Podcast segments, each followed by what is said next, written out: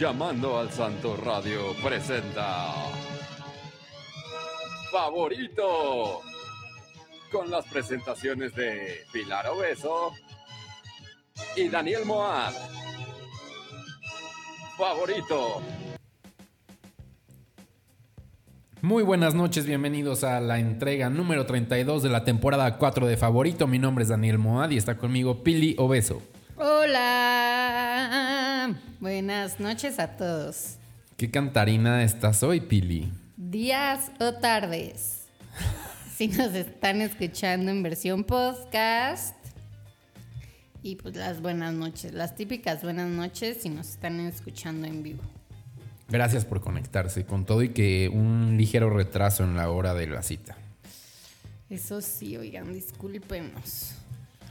Fue mi culpa. El trabajo y... Y el tráfico. El tráfico navideño. Del que ya hablamos la semana pasada, ya les dijimos los tips para que no se estresen, escucharnos. Sí, es cierto. Escucharnos es importante. Pero Eso seguro música. Se les va a quitar. Bueno, porque pues no que tú te escuches a ti mismo. O sea, sí. Sí, pero igual. Pero. En fin, ya estamos aquí.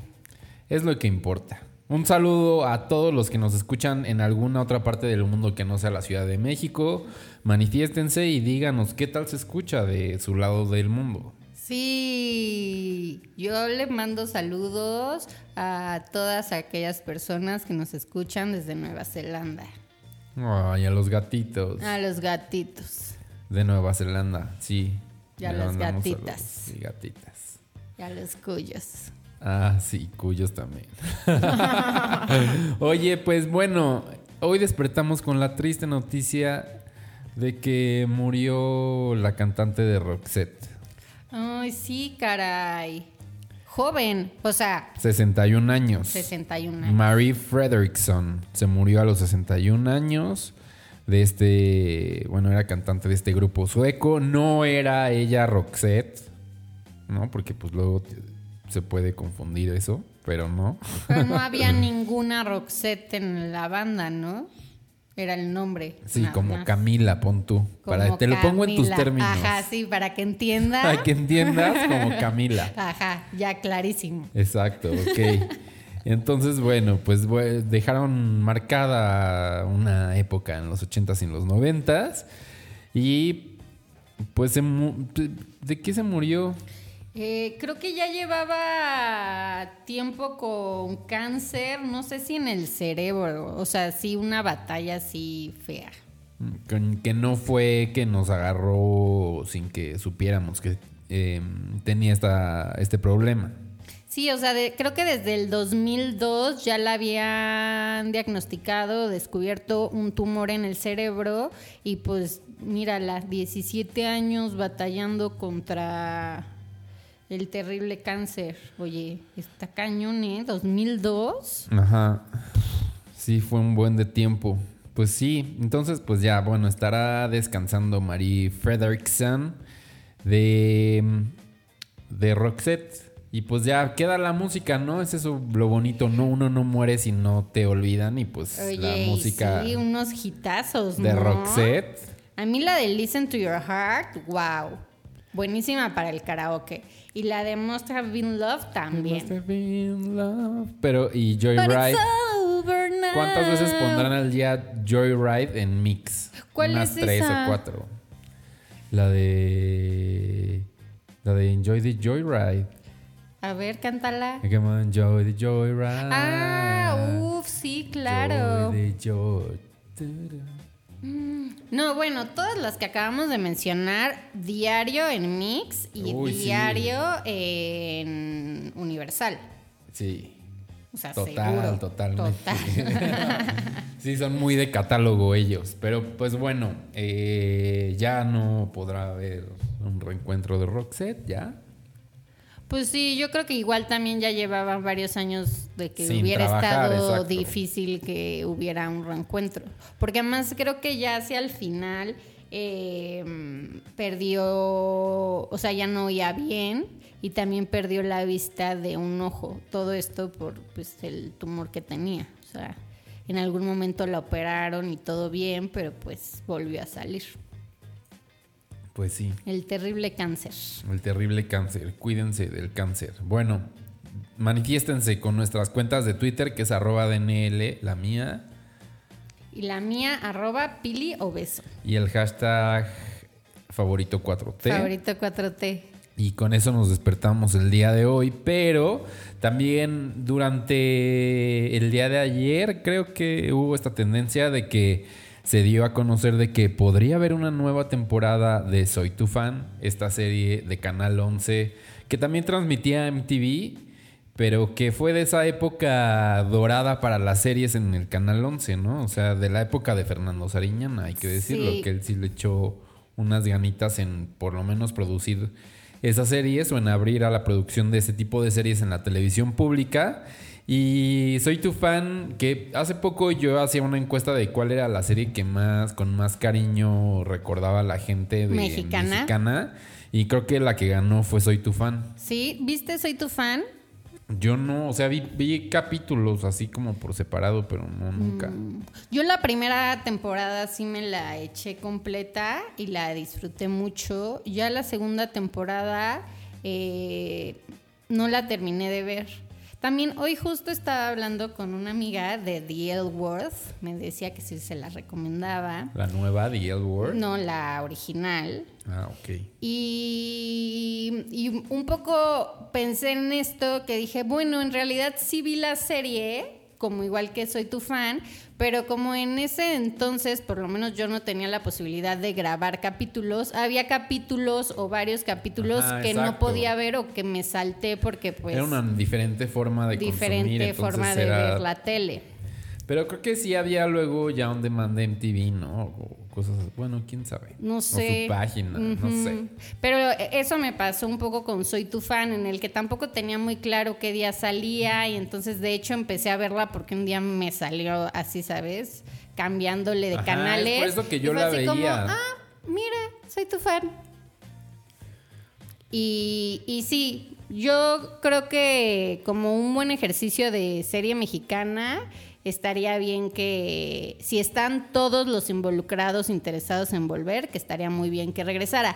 Lo que dijo Ana Claudia Talancón fue que eh, la entrevistaron creo que en la premier de una película y dijo que sí, que eh, varios de los involucrados eh, habían Sí, estado es que en pláticas. según yo ya se había dicho, justo cuando yo vi esta información de, de- o bueno, me salió este resultado, puse soy tu fan y encontré justo eso, que sí se han, o sea, se sabe que ellos quieren hacer algo, pero Sí, y vino a México la escritora que se llama Constanza Novik y ella también ya está en el tren de, de resucitar Soy tu fan. Lo que dijeron o lo que dijo Ana Claudia Talancón es que no se sabe de en qué formato va a regresar. Si en formato película o en formato serie. Eso dijo, pues es que no lo tienen claro, solo saben Ah, que chafa. lo quieren hacer.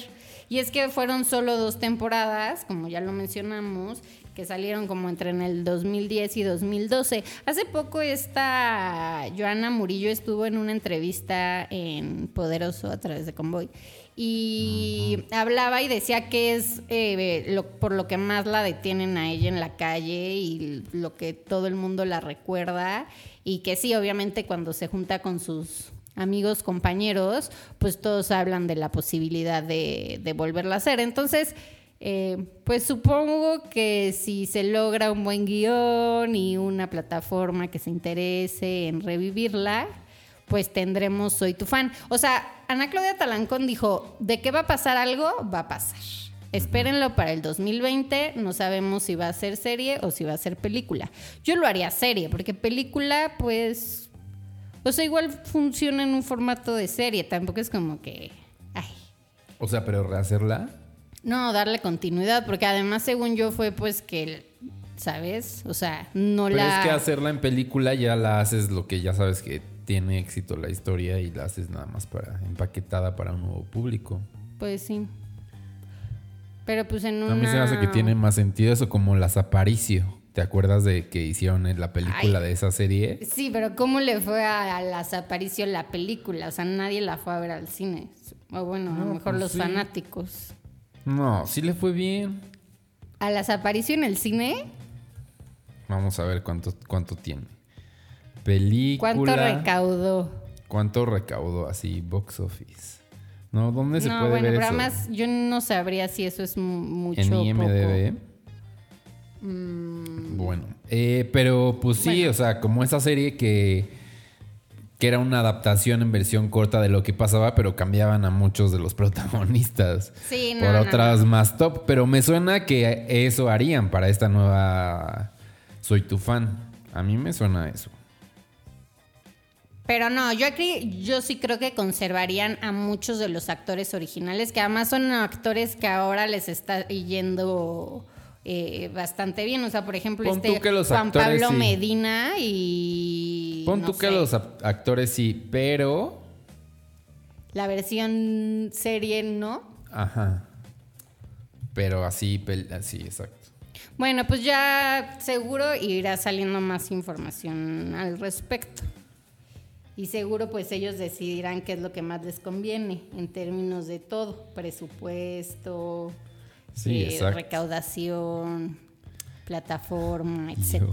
buscando aquí de las Es apariciones. yo creería que por lo menos no, o sea, si tú buscas películas, digamos, cuánto recaudaron en taquilla que son internacionales, es fácil dar con ese dato. Pero las películas mexicanas no sé qué tan fácil sea dar con Estuvo esa nominada. Mejor Guión Adaptado en los premios Ariel. Ah, mira. Tuvo un 33% de tomates de frescura. Uy.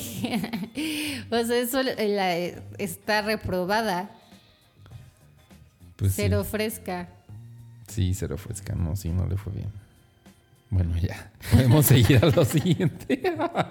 O sea, ya pasamos de Soy tu fan a las Aparicio, que si fueron al cine. Y, Ay, pues es el mismo universo. y yo también malvibrosa, que dije, ay, seguro les fue mal. Y tú todavía un poco más positivo. pero Apoya pues no. el cine nacional. Ay, oye. yo no estoy El diciendo- primer fin de semana es muy importante aparte.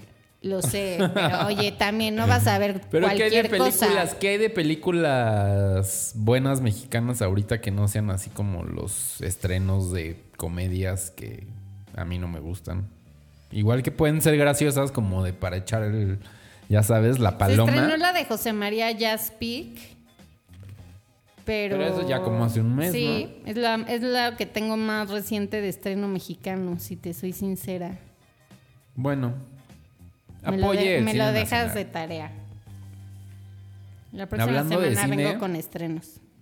Vamos a ir a ver la película especial de Gorilas la próxima semana, el próximo lunes. Todavía hay boletos en algunas salas y luego yo vi a gente que estaba también vendiendo boletos, así de que busca en redes sociales, pero de, no de, de revendedor mala ok, onda, ok. creo. Mm, Oye, y ya les vamos a contar, pero es que estoy viendo a ver qué película hay ahorita.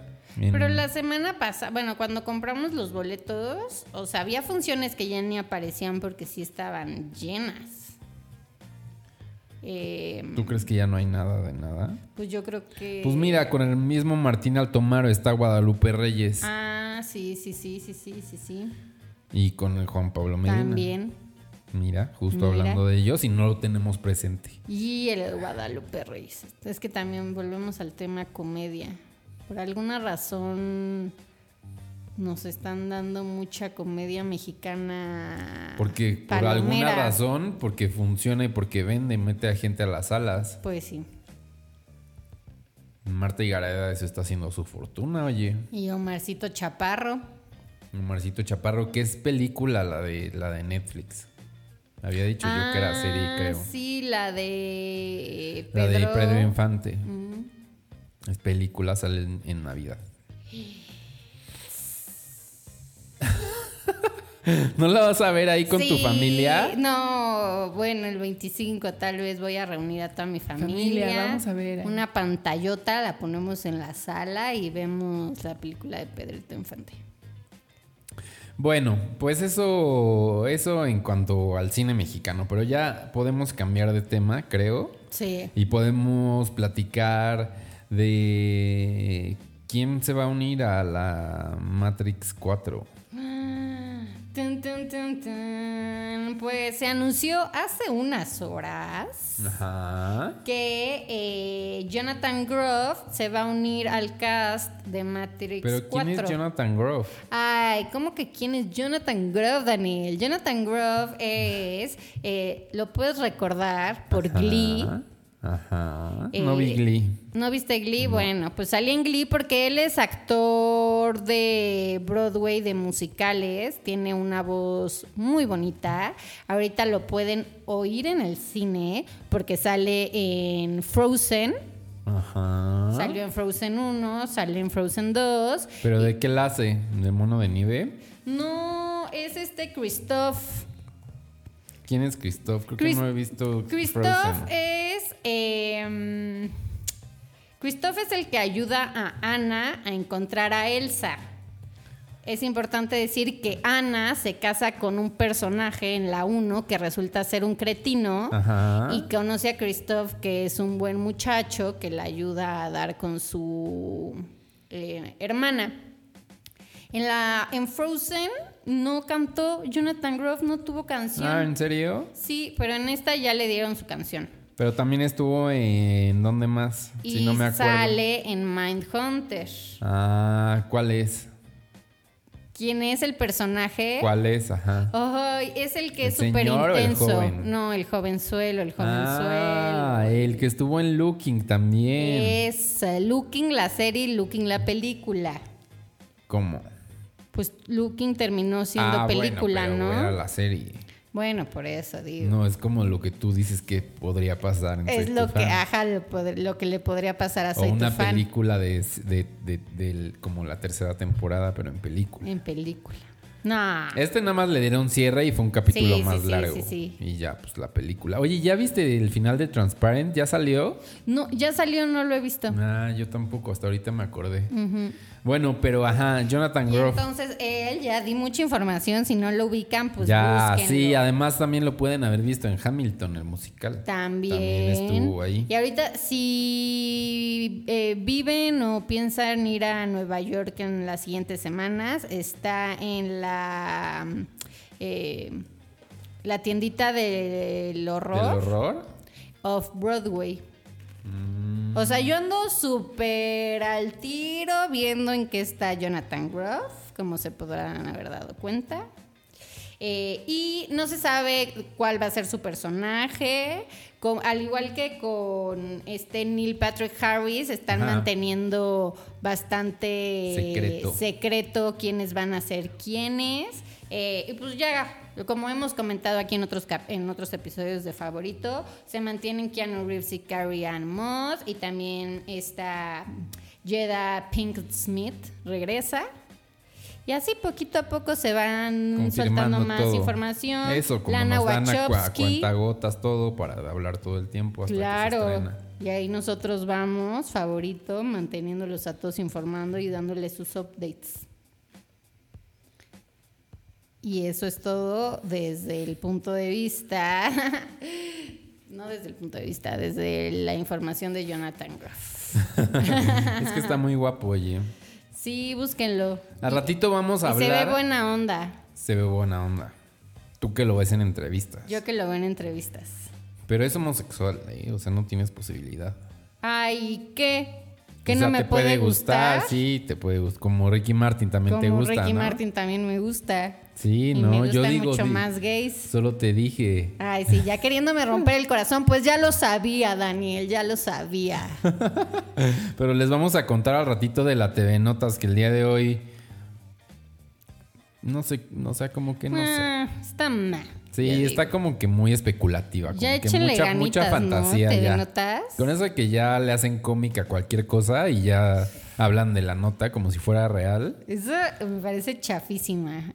Oye, Quentin Tarantino ya dijo que si de ser que una película suya tuviera un regreso, tuviera un comeback o tuviera algo nuevo que desarrollar, que la única que sería sería como Kill Bill 3. Pues ya sí. vemos que ha dicho que ya ha estado en pláticas con Uma Thurman, que, que pues al parecer que sí tiene mucho sentido que exista una secuela de pues de Kill Bill. Oye, yo no me acuerdo de de cómo termina Kill Bill 3. Pero No, pues sí, obvio. Kill Bill 2, ¿no? Kill Bill 3 Digo, no. Kill Bill 2. Es la que estamos diciendo. diciendo. Pero pues sí, seguro da pie, se presta a que haya una, una tercera. Pues sí. Y es la única película que él ha hecho a forma de, ¿sabes? Pues sí, sí, no sí una, cobra venganza la novia. Sí, eso sí. O sea, pero así como de que quién muere y quién sobrevive y cómo termina, ya no me acuerdo. Mm, Pero sí, ella dice, o sea, termina siendo la, pues la chida. Y justo lo que dice es que no le gustaría así que fuera una aventurilla y super X que tuviera que vivir ahora el mismo personaje, que no le podría hacer eso. Entonces que tendría que ser algo muy, pues elaborado y que pensado y que tenga sentido con la trama. Uy, pero entonces yo creo que esa película no la cuenta él como su décima película. Tal vez ah, después sale y, y dice que en realidad Kill Bill 1 y Kill Bill 2 pues es una sola. Y entonces así ya en realidad... Pero ya ves cómo es Quentin Tarantino que de pronto empieza a hablar y como que se le van ocurriendo cosas y las va diciendo, ¿no? Así como de, ah, pues podría Sí, ser sí. de una historia de no sé qué, pero pues no sé. De eso a que se haga. Ajá. De eso a que ya se haga, pues habrá, habrá que ver. Pero ya tanto hablar de eso, yo creo que sí hay algo en el camino. Oye, salieron las nominaciones a los Golden Globes de esta semana. Es lo que te iba a decir, que ahora que mencionas a Quentin, pues ya nos vamos con todas las nominaciones. ¿Las tienes a la mano? Va, va, va. Este, pues yo donde las estoy viendo está empieza por televisión, pero ¿por dónde quieres empezar tú, Danielito? ¿Por televisión o por cine? Bueno, películas. Por películas, a ver. Va, va, va. O a ver, ¿no tienes el resumen de, de por estudios? De Netflix suma 17. Ah, no, eso no te lo manejo, pero H, sí. HBO 15. Hulu y Amazon eh, Prime Video 5. Y el resto está con FX 4, Apple TV Plus 3, Showtime 3, BBC América 2 y USA Network 1. Ay, no sé qué decir yo de las nominaciones de Apple TV Plus, si soy sincera. Pero ¿Por bueno. qué? Ay, Bueno, ahorita, bueno, ahorita las comentamos, a Ajá, ver. ajá. Entonces, para mejor película musical o comedia están Once Upon a Time in Hollywood, eh, Jojo Rabbit, Knives Out, que esa está ahorita en los cines en México, si la quieren ir a ver. Dicen que está muy, eh, muy entretenida. Rocketman y The Limit, The Limit, The Limited is My Name. Que Ajá. esa está en Netflix y digamos que fue el regreso de Eddie Murphy. Basado Ah, ya, ya, en sí cuál. un actor negro de los 70s, The Limited. Limited. Que así se llama el, el actor. Eh, pues mira, ay, yo tengo muchas ganas de que ya se estrene en, Mejo- en México Jojo Rabbit. Se me antoja un buen. ¿Por qué? Eh, pues nada, como esta historia cómica desde el punto de vista de unos nazis, porque eso va de un niño que va, nazi, o sea, su familia, digamos, es alemana nazi, y lo mandan a un campamento y pues ahí conoce a, pues nada, como que se entera un poco de qué va a ser nazi. Eh, descubre que hay una niña un poco a la Ana Frank judía escondida. Sí, no es más, ajá, como eso. Y este y tiene como este amigo imaginario que es Hitler, que no es realmente Hitler. Hitler, sino es imaginario. Que además este eh, Pero entonces es comedia. es comedia, sí, sí, sí. Es una comedia. Sale eh, esta Scarlett Johansson y también eh, Sam Rockwell. Y Taika Waititi, que es el director, es eh, el Hitler imaginario. Ah, ok. O sea que en esta película actúa, Actúa. y dirige. Mm. Entonces, ajá. Doll, Pero, pues- Jojo Rabbit, Érase una vez en Hollywood, Rocketman y la de Knives Out que hablamos la semana pasada. de ella, ¿la quieres ver o no? Eh, sí, sí se me antoja. Es de misterio. De misterio, ajá. ¿no? Es de un escritor que toda su vida escribió eh, libros de misterio, o sea, de si quieres que pase tal cosa, pasa a la página tal. Y de es- eso hace su fortuna. Ajá. Tiene varios hijos Que y es nietos. Daniel Craig. No, Daniel Craig es el inspector encargado de averiguar cómo murió este Mm, escritor, porque este escritor muere en una reunión familiar y todos los familiares eh, son, Son sospechosos. sospechosos. Ah, Ay, se ve buena de tal. intriga. De algo sirve que en mis mañanas vea eh, pues los late, ni- late nights. Así me entero de varias cosas. Obvio, obvio. A ver, mejor director. Está Martin Scorsese, Quentin Tarantino, Pong Jong-ho de Parásito, que también ya hemos hablado. Está Sam Mendes y Todd Phillips. Aquí yo me voy a detener Por favor, a ver, ¿por qué? porque que me digan qué mujer está nominada en esta categoría. Ninguna. Es que, o sea, no hay. ¿Cómo que no hay, Daniel? ¿Cómo te puedes decir es eso? broma. O sea, para empezar, No, está pues es la verdad, pues sí. Little Women, que está nominada en varias categorías, y a Greta Gerwig la hicieron a un lado. No están ni siquiera nominadas este, escritoras para varias de las películas que también están nominadas. O sea, es como, ¿qué onda con este grupo de viejecillos eh, que viven en Estados Pues es que Unidos, que, en realidad no son estadounidenses porque son la prensa extranjera? que en verdad omiten a las mujeres en estas categorías cuando las están nominando en otras cosas. O sea, y también, o sea, ¿tú crees que es, que ¿cómo porque dejas- no vale? ¿Cómo dejas fuera a Scorsese? ¿Cómo dejas fuera a Tarantino? ¿Cómo dejas.? No, es que siento que ese debe ser el razonamiento, así de. Es que, ¿cómo vamos a dejar fuera a este gran Bueno, pues que entonces nominen a más gente. Es como cuando en los Oscar tienen a 11 películas nominadas, pues pones a 11 directores. O sea, si así es. Lo que muchas eh, directoras han dicho es como, a ver, o sea, en verdad es que parece, somos un cero a la izquierda para este grupo de personas.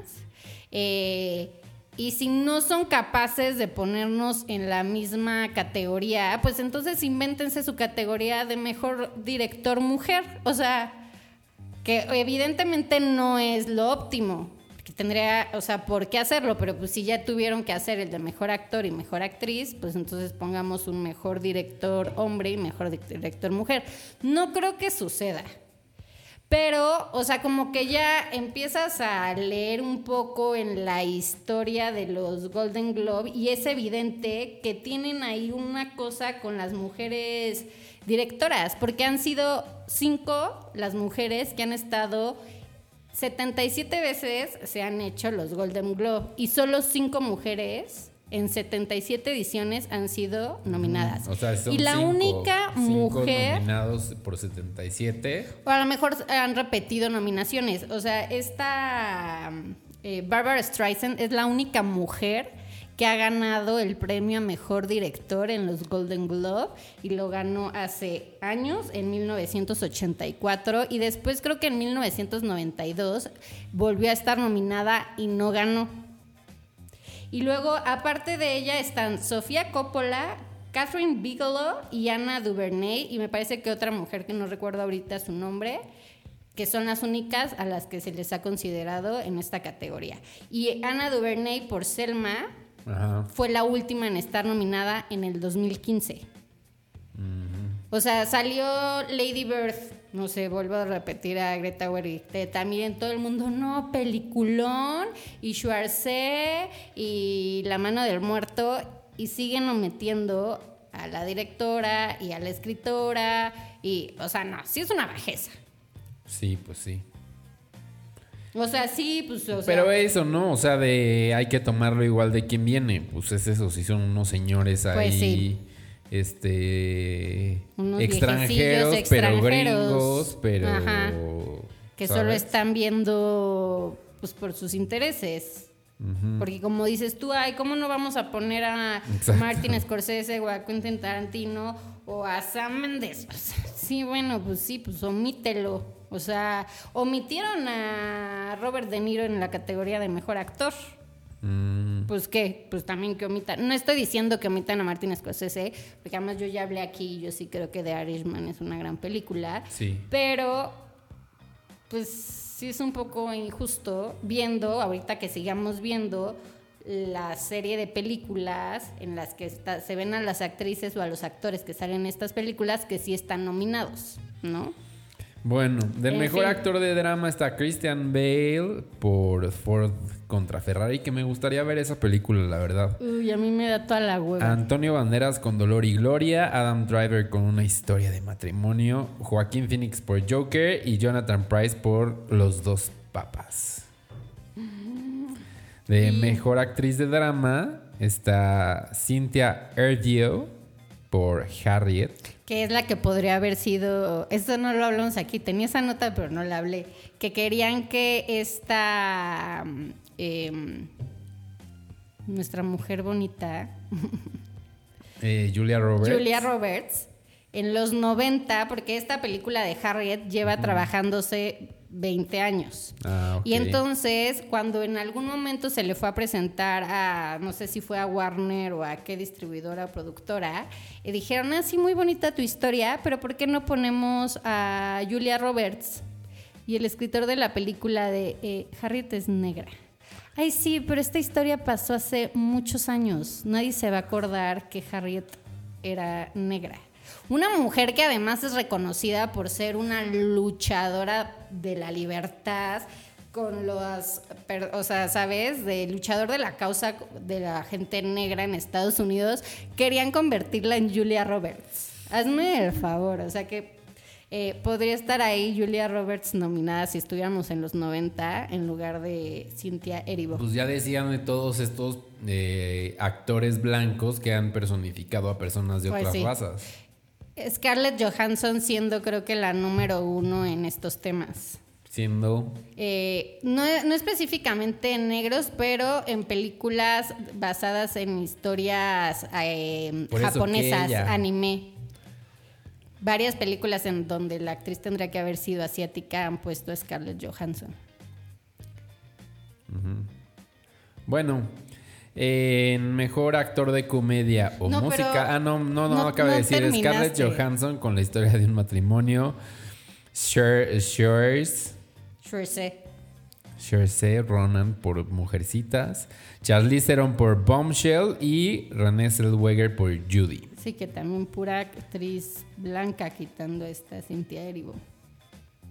O sea, digo, también ya no hay que ser tan clavado. Es que pero- luego por eso dice eh, Eugenio Derbez que ya no puede decir nada. ¿Viste eso? Sí. Ay, es- Es que ya no puedo decir nada. O sea, no, o sea, yo no lo defiendo obviamente, pero obviamente sí, sí. habla de su comedia. No es que la comedia en general no se puede hacer, es que su comedia o su Sí, capacidad pues ya, ti- ya pues, se ve afectada. o sea. Tómate unos cursos.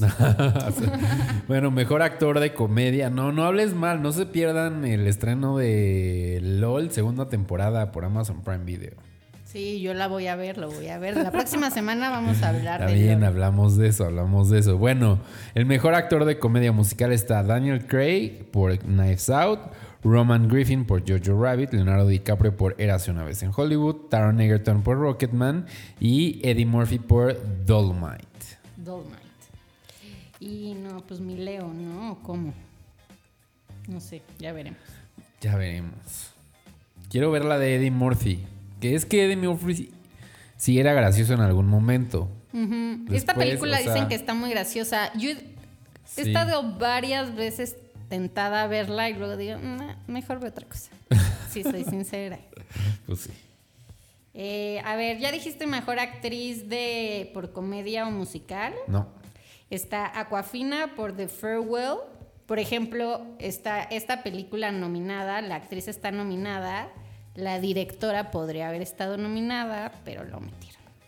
Eh, Ana de Armas por Knives Out, Kate Blanchett por Where Did You Go, Bernadette, Benny Feldstein por Booksmart y Emma Thompson por Late Night. Híjole.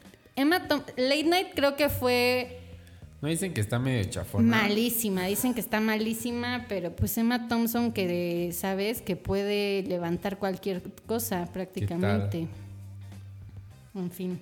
Booksmart es otro caso de directora eh, que le fue súper bien este año, que es Olivia Wilde, que fue la primera película que dirigió, que en festivales le fue muy bien. A una película Cero no nivel. Sí, Ajá. sí, sí, no está al nivel de Martin Scorsese. O sea, ya tampoco te pongas a defender nada más porque sí. O sea, porque era controversia. A lo que voy es que existen, es que no, Sí, es si que no se sí hay. menciona, pues también, o sea, la gente sí va a pensar que entonces ser Que no director es una cosa de hombres y pues no. Sí, no. Y que no hay, exacto. Es que hay muchas, porque después eso dicen, ¿no? Como igual con No la hay. música. De, es que no hay, no, es que sí hay. Ese es el punto. Eh, Pero que no llegan a ser tan visualmente reconocidas. Sí. Mejor película animada, ya lo mencionamos. No. No. Está Frozen 2, How to Train Your Dragon, The Hidden World, O sea, tres. 3, Missing Link, Toy Story 4 y Lion King. El Rey León. A ver. Película de, no, de habla no inglesa. A ver si hemos visto alguna. La Sí. despedida, ¿cuál es esa? Yo no sé. Ah, no, o sea, a lo que voy es que seguro sí. Sí, yo sé, sí. Le Miserable. Ah, The Farewell, ya hemos hablado de esta, es la película en la que sale Aquafina, en la que está esta tradición que a los abuelos o a los adultos Ah, mayores ajá. los tienen que matar. Le Miserable, otra versión. Sí, los supongo, esa sí no. El Dolor y Gloria. Esa sí, ya la vimos y ya hablamos de ella. Parásito. Sí, Parásito, que súper es como la consentida de todos. Mucho hype alrededor. Y Portrait of a Lady on Fire. Esa sí no la ubico. A ver, ¿qué otra, qué otra valdrá la pena? ¿Mejor canción? Eh, mejor guion. Eh, Mejor guion, exacto. A ver. Está Noah Baumbach por Marriage Story, Bong Joon-ho y Han Jin-hun por Parasite, Anthony McCartan for, for, For. por The Two Popes, Quentin Tarantino por Once Upon a Time in Hollywood y Steven Salian por The Irishman. For. For, no sé por- Oye, The Irishman. muy recomendada entonces Marriage Story. Eh, sí está bien bonita. Eh, A ver, dinos más. Yo la vi el domingo, la vi en mi casa. Me hubiera gustado verla en el cine. Todavía se puede ver en el, en el cine.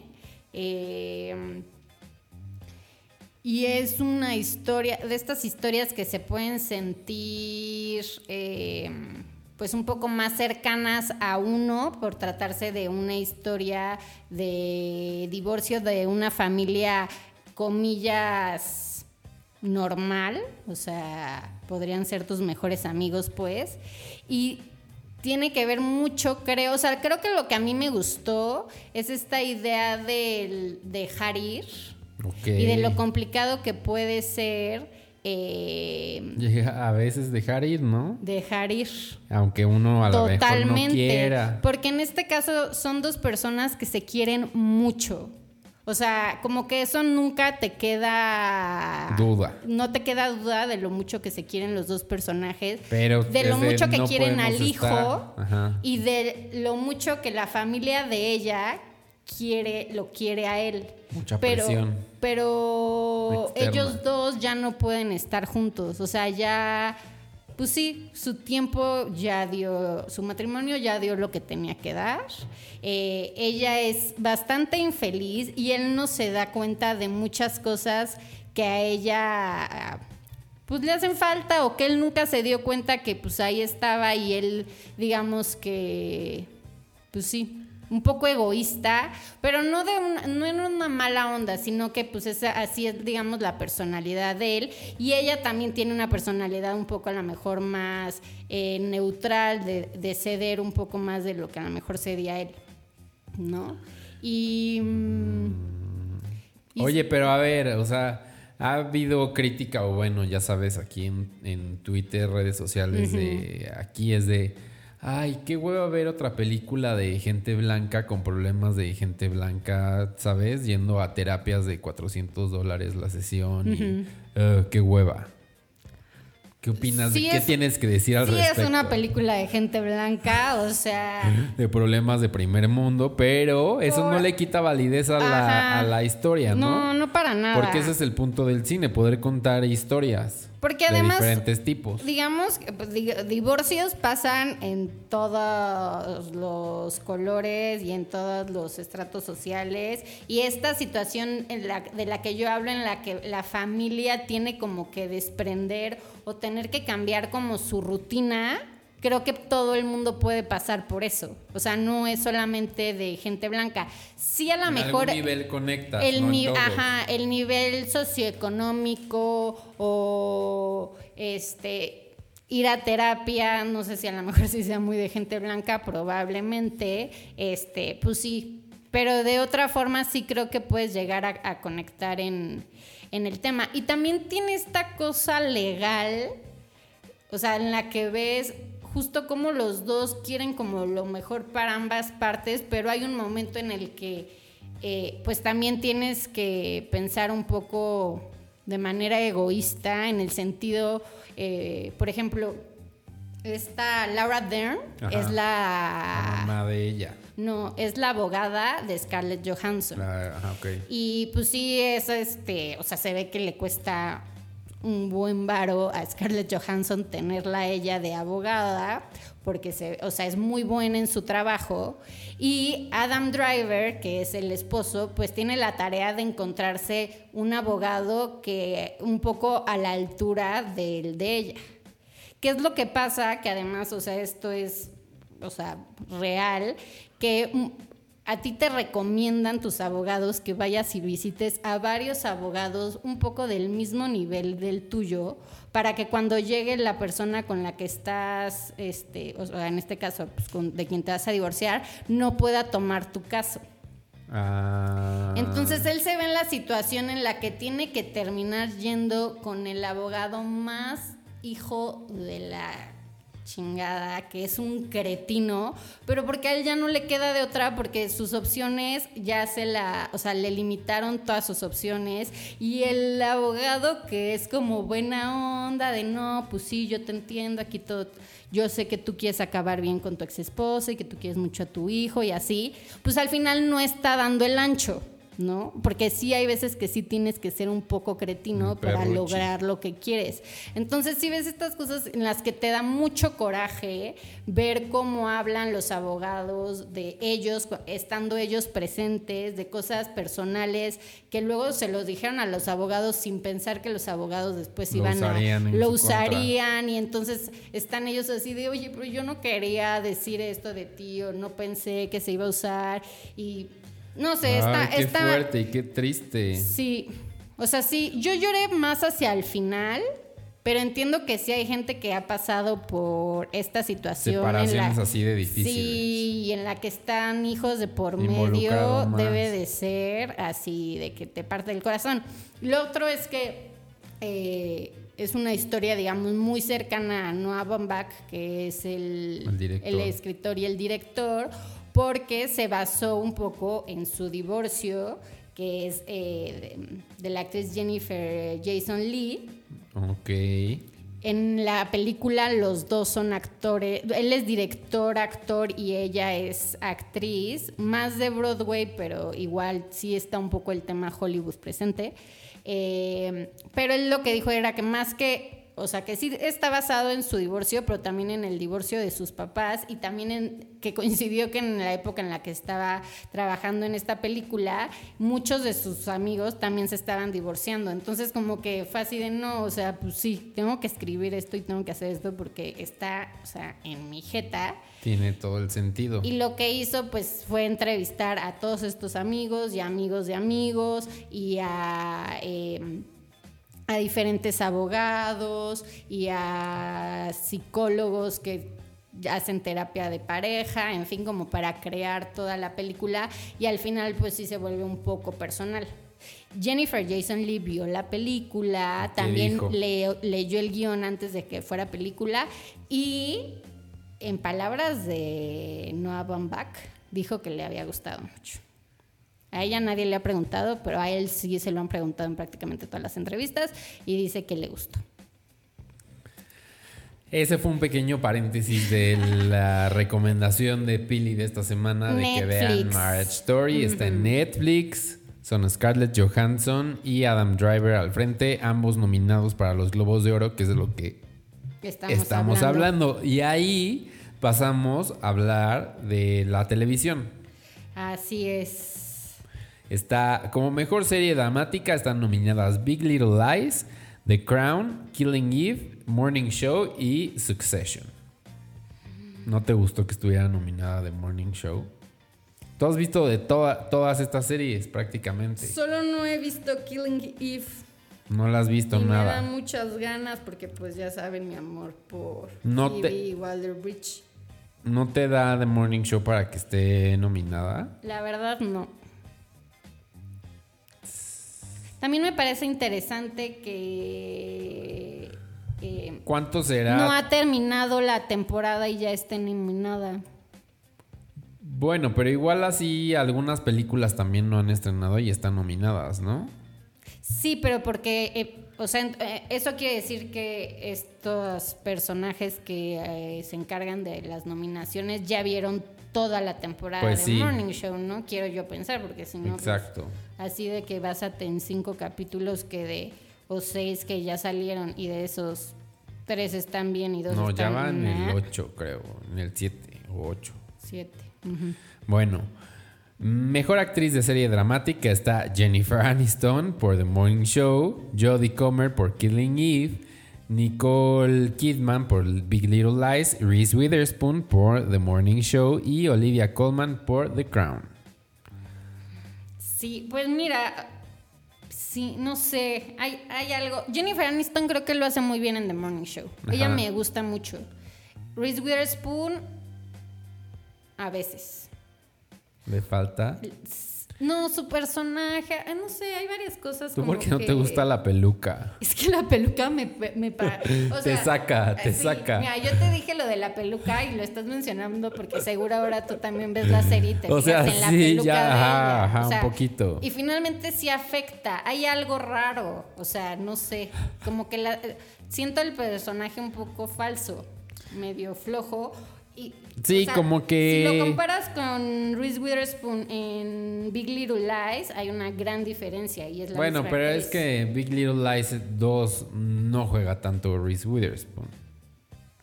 Pues Bueno, sí, sí, o sea, no también por eso no, tal vez no fue nominada. Por eso. Bueno, sí, ahí se lo lleva, pues no sé, yo creo que Killing Eve o, o Nicole Kidman. O Nicole Kidman. O Olivia Colman. No, Olivia Colman bueno. no creo. Olivia Colman es mi súper consentida, pero, pero- no creo que se vaya a ser ganadora. La mejor actriz, el mejor actor de serie dramática está Brian Cox por Succession, haciéndolo increíble. Kit Harrington por Juego de Tronos, que fue de lo poco que estuvo nominado Game of Thrones, o lo único, ¿no? creo, Creo. que lo único. Ajá. Rami Malek por Mr. Robot, eh, Tobias Menzies por The Crown y Billy Porter por Pose. Pose que también ha sido bastante, o sea, le gusta mucho a la gente y a la crítica y en este caso solamente figuró con Billy Porter. Mejor serie de comedia o musical, ¿quieres decir tú los de comedia? A ver, es que estamos viendo diferentes ¿Listas? No, li- sitios, entonces no lo Bueno. tengo. en es- Ya lo tengo. A ver, vas. Eh, mejor serie musical o de comedia: Barry, Ajá. Fleabag, The Kominsky Method, The Marvelous Mrs. Maisel y The Politician. ¿Ya viste Marvelous Mrs. Maisel? Ya. ¿Tres? Vi los primeros dos capítulos. ¿Y qué tal? ¿Te gustó?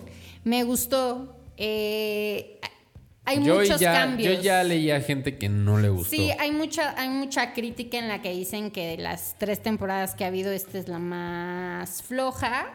Eh, tal vez tiene que ver que hay muchos cambios. O sea, están sucediendo muchas cosas. Eh, empezando porque ella se va de gira, entonces como que tiene que dejar a su familia. Eh, su papá en la última, en la segunda temporada, spoiler alert, de la, segunda. temporada, decide renunciar a su trabajo como profesor en Columbia. Eh, y entonces resulta que el departamento en el que viven es de la universidad y Ah, es sí. como de, "Mm, pues se tienen que ir. Entonces también está toda esta cosa en la que los papás están viendo qué van a hacer de su vida, porque pues el papá decidió renunciar, la mamá es millonaria, pero pues también tiene ahí una cosa con sus, con sus hermanos que son medio machistas, entonces no quiere andar ahí pidiendo dinero. Entonces como que los ves a toda la familia como tratando de encontrarse y a esta mm, Susie que, Es la en- que es la representante que eh, al- en el final de temporada de la temporada 2 vemos que le ofrecen representar a Sophie que era como la archienemiga de esta Bueno, y esta ya es otra de tus recomendaciones. No, ya voy a terminar. Entonces, a lo que voy es que hay muchos cambios, o sea, de todos los personajes, desde Mitch y Joel, que son, digamos, el, el matrimonio, o sea, el esposo de Mrs. Maisel, con los papás y esta Susie, o sea, como que están pasando por muchos cambios. Entonces, creo que sí puede, a momentos es, puede sentir que, no sé, sientes como a todos los personajes muy estresados. Mm, Eh, Pero eso siempre es algo que han tenido los personajes de esa serie, ¿no? Yo también lo creo. Eh, Muy al estilo Amy Sherman Paladino. Pero yo, a mí es que nada, visualmente es una maravilla y los diálogos La y los ropa de ella es chistes, increíble. Ajá, la ropa, todo es, o sea, yo disfruto mucho viendo la serie. Está en Amazon Prime Video y está nominada como serie de comedia para los Golden Globes del próximo año. Eh, ¿Quién más? Mi Fleabag. favorita, Fleabag. The Politician, ¿lo has visto? Vi, un dos sí, capítulos. pero tengo un, tengo un ensayo al respecto. No, vi, vi dos cap- vi dos capítulos y ya no, no es, no es mi ¿No tipo te de atrapó? serie. No, no me atrapó. A ver, ¿qué más de comedia o musical? Eh, de comedia musical está, vamos por mejor actriz, ¿te parece? Ajá. Está Christina Applegate eh, por Death to Me, Rachel Brosnahan por The Marvelous Mrs. Maisel, Kirsten Dunst por Unbecoming a God in Central Florida, eh, Natasha Lyonne por Russian Doll y Phoebe Waller-Bridge por Fleabag. El mejor actor de comedia musical es Ben Platt por The Politician, Paul Rudd por Living With Yourself, Rami Youssef por Rami, que es así no... Yo tampoco lo ubico. Que pues este llama igual que él. Pero, a ver, Bill no ubico, pero leía a alguien que dijo que Bill Hader por Barry y Michael Douglas por The Kominsky Method. Después está lo de mejor serie limitada o película para la televisión, Trampa 22 de Hulu. No, pues Hulu, gracias, ya que llegué a Latinoamérica. Chernobyl de HBO, que yo no la vi. ¿Tú sí? Vi un capítulo. Ah, está buenísima. Sí. No, de mal viaje total, o sea, Sí, no vi dos o tres capítulos, pero es que sí, no. Después está Fose Verdon de FX o Fosi. Eh, la voz más alta o cómo se llama esa en inglés? The Loudest Voice. The Loudest Voice y Creed Me. ¿No? Eh. Creedme, creedme. Y yo leyendo en español. Sí, sí, sí, sí. No, es la- el Porque ya, es el del país. ya he hablado de esta serie de Netflix. Sí, de- ya hemos hablado. Sí, no, híjole. Un mal, via- un mal viaje de película sí, de de un violador serial. caso de la vida real, ¿no? Mm, Y de las detectives. Ay, ¿viste el del asesino serial de Toluca que ya lo agarraron? ¿Ya lo agarraron? Maldito, sí. Ay, no sé, no quiero verle la cara, me da miedo. Así yo ya buscando en mi computadora mientras seguía el programa. Bueno, mejor actriz de serie limitada está Michelle Williams por Fosse, eh, Fosse Burden. Helen, que creo que se llevó ese Emmy, ¿no? Ella. Eh, Helen Mirren por eh, Catalina la Grande. Catherine the Great. Esa está en HBO. Merritt Weaver por eh, Creedme y Kathleen Dever también por Creedme. Que en, en México está como inconcebible. Inconcebible, unbelievable. Y Joy King por The Act. Esa serie se me antoja un buen. De Hulu.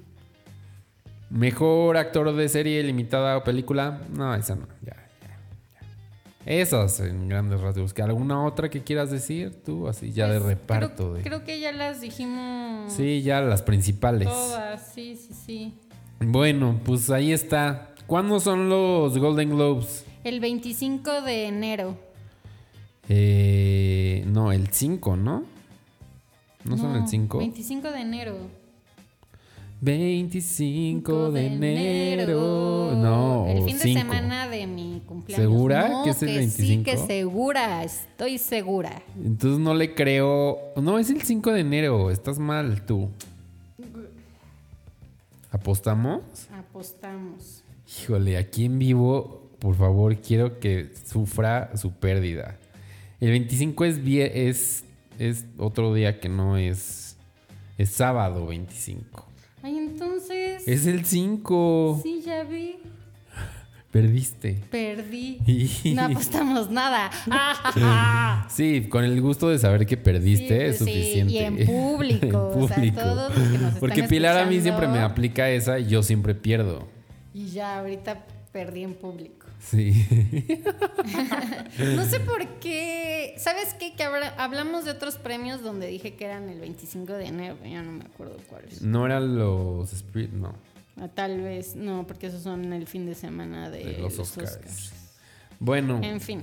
el punto es que ahí están los nominados para los Globos de Oro y ahora vamos a nuestras Polémicos, solo voy a decir que seguro van a ser polémicos porque una serie de mujeres seguro no se van a quedar calladas. O sea, habrá que, habrá que ver. empezando el año ya Ya, sí. quejándonos. Obvio. Pues sí. O sea, hay cosas de las que sí uno se debe de quejar. Exacto. Pero ahorita no nos vamos a quejar, mejor vamos a hablar de Billie Eilish y sus, todas las cosas que está haciendo. Oye, ¿qué onda con Billie Eilish, eh? O sea, en verdad que no tiene llenadera.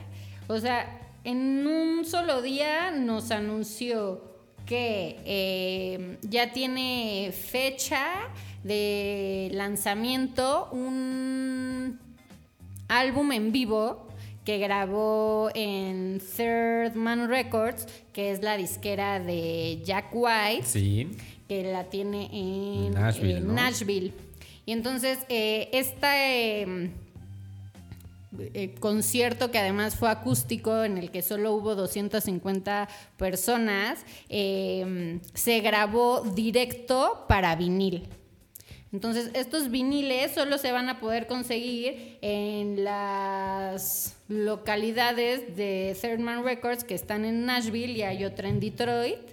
Y todos los viniles, además, o sea, como que se creó la, la portada del, del álbum y después Billie Eilish hizo una especie como de performance y chorreó pintura en todos los viniles. Entonces, cada uno de los viniles que se vendan van a tener ahí un salpicón de Billie Eilish. Ay, oye, justo ayer vi una obra de arte que era una presa de, o sea, una impresión de vinil de un disco, pero que justo, o sea, que la música era parte de la obra y el, la, exacto, el sobre donde está metido el vinil también. Que lo pintó el artista y después lo cortaron y lo hicieron, eh, lo doblaron y ya ahí meten el disco, pero entonces tienes como una parte de la pieza. Pues aquí es algo parecido, solo que el, el- según yo el disco no, o sea, no sé, Intervenido, no, solo el sobre. Solamente el, Ajá, sí, solo el sobre. Eh, entonces esto... Pero la música es a lo que me refiero. La música es parte de arte, o sea, todo es una Ah, obra sí, de arte en todo conjunto. es una obra de arte. Y, eh, en estos días ya tendría que, digamos, estar disponible este vinil en vivo de Billy. Todo gracias a esta colaboración con Jack White que la presentó diciendo que casi casi que gracias a sus papás por haberla tenido porque como ten- con 17 papás, sí, años, tenemos a un personaje tan Oye, innovador. ¿viste, ¿viste el tamaño del premio Apple Music? Es gigante. Es grande. Son muchas láminas de esas, este, de los microprocesadores. Pero, o sea, Es grande, que de según todo yo son tu tórax, como ¿no? unos, O sea, como ¿qué? así. Como 30, 40 centímetros Está de en, premio. en la cuenta de Saint Low o de Beats One o de Billie Eilish, supongo, la foto. Con ella cargando su premio. Que, que está la presentación de ella en los premios haciendo una versión acústica de sus canciones. Y Nunca a- antes vistas. Y ahora se anunció que Apple TV Plus eh, es un rumor, pero es prácticamente casi un hecho. Si lo estamos diciendo nosotros. que eh, Apple TV Plus pagó 25 millones de dólares por eh, un documental sobre Billie Eilish. Este documental ya está grabado porque de hecho, o sea, se ve como ella previo al lanzamiento de, de su álbum, el Where We All Fall Asleep, Where Do We Go? Y eh, fue producido por Interscope. Y, pues lo que se ve es a Billie Eilish eh, pues grabando y con todos los últimos detalles antes de lanzar la, el, álbum. Lo interesante aquí es que es Apple TV Plus quien está comprando eh, el documental y no Apple Music, que no son la misma cosa. que no son la misma cosa, ¿no? Ya Apple Music mm, en algún momento del año pasado presentó este documental de Taylor Swift, creo que también ha tenido otros con Ed Sheeran, pero pues no es lo mismo porque Aquí no va con la misma suscripción. O sea que si tú tienes Apple Music no vas a poder ver el documental de Billie Eilish, pero si tienes Apple TV Plus en algún momento del 2020 ya aparecerá ahí en tu catálogo. Ok, todavía no hay fecha de estreno. Todavía, es no hay fecha porque es rumor. Un rumor a voces. Un rumor a voces de la industria. Oye, qué oso, qué oso, qué oso, qué oso, qué oso, qué oso lo que ha pasado con Zapata. Además, a mí me han dicho que la exposición está bien buena. O sea, La de Zapata después de Zapata, Zapata ¿no? después de Zapata. Es una exposición que eso, que es cómo se ha reinterpretado Zapata de distintas Sí, o sea, es formas el- artísticas. La, eh, Zapata visto desde el- la perspectiva de una serie de artistas, supongo que en su mayoría mexicanos. Muchos, pues sí, retratos de zapatas. También hay muchas fotografías eh, y esta, ob- esta obra, esta exposición está en el Museo de Bellas Artes. Y eh, pues sí, no sé si fue ayer o Ayer qué día salió se volvió el- esta locura. El nieto, bisnieto o algo así de Emiliano Zapata. A decir que una obra en la que se puede ver a Zapata montando un caballo muy estilizado cuerpo y unos tacones que además son unos tacones que son este de una marca, ¿no? Ah, sí, no, Sí. eso sí no, no te lo manejo. Sí, que los usó Madonna también alguna vez. Sí, o sea, sale Zapata desnudo en tacones, o como con una banda presidencial, me parece, Ajá. en un caballo. eh, y pues sí, eh, familiares de Zapata salieron a decir que iban a demandar a Limba y al pintor, que el nombre del pintor es Fabián Chaires, que además es un pintor que se dedica a, o sea, hace muchos retratos de diferentes íconos mexicanos, o sea, no es como que agarró a Zapata porque pues, se le dio la gana, sino es a lo que se dedica este pintor y de eso va su obra. Y ya salió la directora de Limba, ya salió... Alejandra Frausto.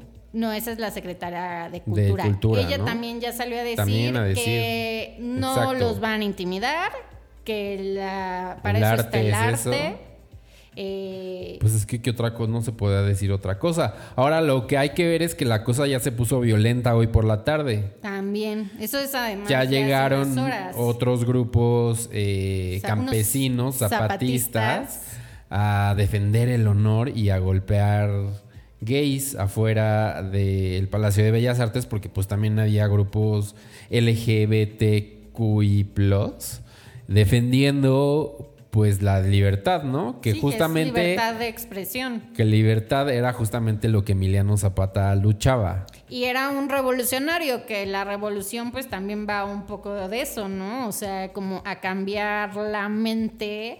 eh, Pero bueno, habla y dice mucho de nuestro país y de nuestro machismo que está ahí bien metido. Y pues sí. Entonces, pues ahora, buen momento igual que se abre la conversación. Por eso es a mí lo que me gusta y lo que le veo de bueno a momentos como este, de que se, se pongan cosas, eh, se pongan a, co- a confrontarse todas las cosas para poder hablar del tema, ¿no? Y que se vea y que se vean los puntos de vista y que la gente que es homofóbica se exhiba y que, bueno, se construya a partir de, de eso, ¿no? Pero bueno, eh, está la, son unos Vogue, no unos Vogue, unos Chanel Vogue, unos Chanel Gun Hills Resort 2009 que usó Madonna una vez. Ahorita les retuiteo aquí a mi amigo Gerard Cortés. eh, para que Experto experto de en moda. Ay, pero a mí sí me Yo no sé cómo se aprende todo Exacto, a mí sí me impresiona que haga eso. Saludos no a Gerard, que ha sido invitado en otros favoritos de otras temporadas. Eh, y véanlo, síganlo. Si les gusta la moda, él es un este. Pues hay un ñoño de eso. Pues sí, y mira, algo que va, que tiene todo esto, que mucha más gente va a ir a ver esta exposición que vale Exacto. mucho la pena al Museo de Bellas Eso. Artes, eh, del Palacio de Bellas Artes, eh, y además perfecto para estas próximas semanas en las que la gente está de vacaciones. O sea que vayan. Ay, ya, Vayan de con mente abierta, gente. Bueno, no, que aquí la gente de favorito todos son Sí, chidos. O sea, no obviamente. tenemos ahí a... Sí, no. No, no, no. No. No, no, no, no. Oye, el hashtag es favorito 4T y ya se nos está acabando el tiempo, Pilar. Hemos sea- estado aquí hablando y hablando. Ya hasta el fondo se cambió, pero todavía no hemos repasado el martes de revistas. Pues vamos. ¿Estás lista? Estoy ¿Algo más que lista. quieras agregar de otra cosa de la vida? No, no, no. Tengo una recomendación, pero me la voy a guardar para la próxima semana porque ya di dos. O Ya, sea, di- ya diste dos, exacto. No quiero ser atascada. Más. Más. Bueno, empieza tú. Boda secreta. Yuridia se casó a todo lujo con su manager. Todos los detalles al estilo TV Notas. Ay, ¿sabes qué me perdí yo la pelea entre ella y Pati Chapoy hace unas semanas? Me ¿Eso voy a ver. pasó? Sí, pasó eso. Estuvieron dando de declaraciones. Lo voy a buscar. YouTube, voy a tener suerte. Encontró el amor Esmeralda Pimentel y lo disfruta libremente ahora con esta mujer. Muy bien, pues bueno. que lo disfrute. Sara Corrales, su lado más sexy. No tienen un peso. Los nietos de Joan Sebastián viven en albergues. Ay. ¿Sus papás qué? Es como los, los nietos de Cantinflas o los, ya sabes, Ay, que también no, tenían unas historias bien así. Esos pobres nietos. Es que a mí Pero creo que ya van por el buen camino, ¿no? uno murió. Ah, sí, uno, uno se suicidó, pero los que le sobreviven. Es que a mí el hijo de Cantinflas me malviaja muy cañón. Te malviajaba porque ya QEPD. Ah, también él ya se murió. Mm. Sí, ya se murió. Sí, por eso ya creo que han sido las cosas mejores. Pues sí. Dudosa inseminación. Uno de estos tres es el donante de esperma de Sherlyn, el famoso, el empresario o el político. Y el famoso es uno de Río Roma, ¿no? Creo. Y no sé, no sé qué es Río Roma. O sea, sí sé que cantan, pero pues no, no sé. Sherlyn ya en Mamá Mía, haciendo ella su mamá mía. Sí, ¿de quién será? ¿Quién será el papá? No te voy a decir. Vamos a cantar. No tiene abuela, el nieto de Lucila Mariscal. Bueno, sí, pero la tacha de loca. ¿Es el mismo que le quitó la casa? Sí, pero ¿qué tendrá que decir al respecto? Yo estoy intrigado. De 3 a 9 años de prisión si compartes un pack. Eso está bien. Pues qué bueno. Y lo hizo una chavita de 17 a 18 años que le, hicieron eso de compartir el pack. Y dijo, ah, no me voy a quedar aquí sentada a, que, a ver, a llorar. Voy a hacer que esto sea un- una ley y que esté castigado. Y lo logró y ya casi en todo el país sucede eso. y la ley lleva su nombre, ¿no?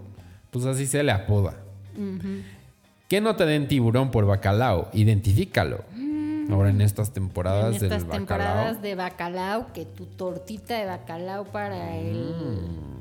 No sabes, la- el año pasado qué coraje hice de que se acabó el bacalao porque estaban ahí haciendo unas tortas y de repente se acabó. ¿En tu Pero casa? yo vi que le estaban guardando a no sé quién. Ya no voy a decir más. porque no, sé quién. Además justo es esta a semana tu mi hermana, reunión. seguro. mi reunión con esa familia. Entonces, este, no, no voy a poner aquí a, a A ventilar, ventilar asuntos familiares. a sí. quién le están guardando su comida en el ¿Quiénes son los favoritos? Que no es uno, definitivamente no es uno. Ay, pero bueno, miren, yo tengo que decir que conozco a la familia de Daniel y sí es sí es súper consentido, pero él se ve como si no lo fuera. Pero bueno, nah, eso dices. Eso dices. Bueno, eh, gracias, Pili. gracias, Dani. Nos escuchamos la próxima semana en vivo. Gracias por compartir y hasta la próxima semana. Adiós.